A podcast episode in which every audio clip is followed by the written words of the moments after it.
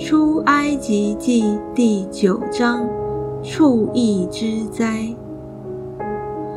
耶和华吩咐摩西说：“你进去见法老，对他说：耶和华希伯来人的神这样说：容我的百姓去，好侍奉我。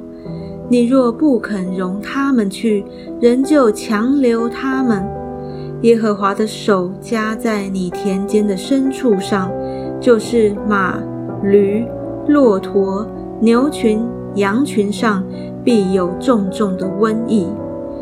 耶和华要分别以色列的牲畜和埃及的牲畜，凡属以色列人的，一样都不死。耶和华就定了时候，说明天耶和华必在此地行这事。第二天，耶和华就行这事，埃及的牲畜几乎都死了，只是以色列人的牲畜一个都没有死。法老打发人去看，谁知以色列人的牲畜连一个都没有死。法老的心却是固执，不容百姓去。疮灾。耶和华吩咐摩西、亚伦说：“你们取几捧炉灰，摩西要在耶和华面前向天扬起来。这灰要在埃及全地变作尘土，在人身上和牲畜身上成了起泡的疮。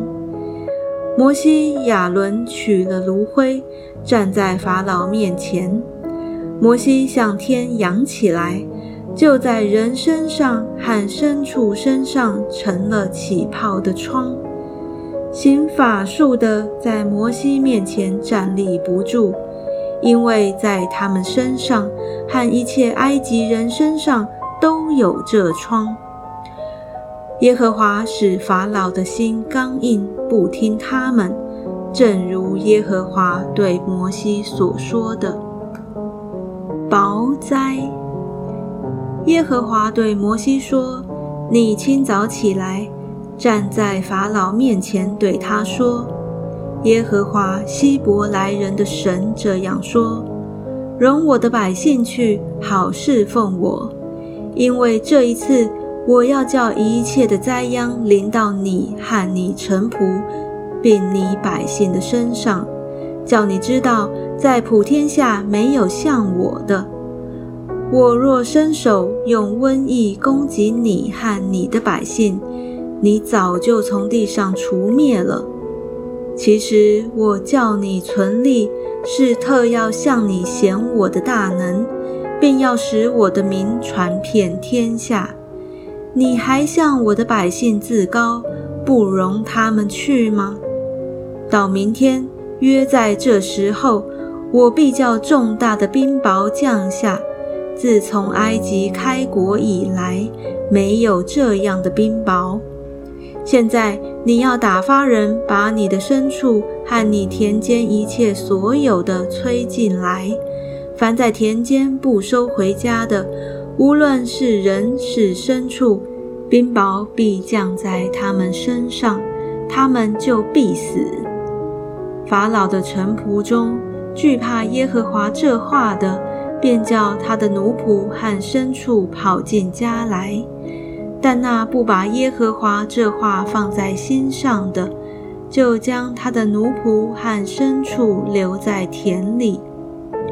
耶和华对摩西说：“你向天伸杖，使埃及遍地的人身上和牲畜身上。”并田间各样的菜蔬上都有冰雹。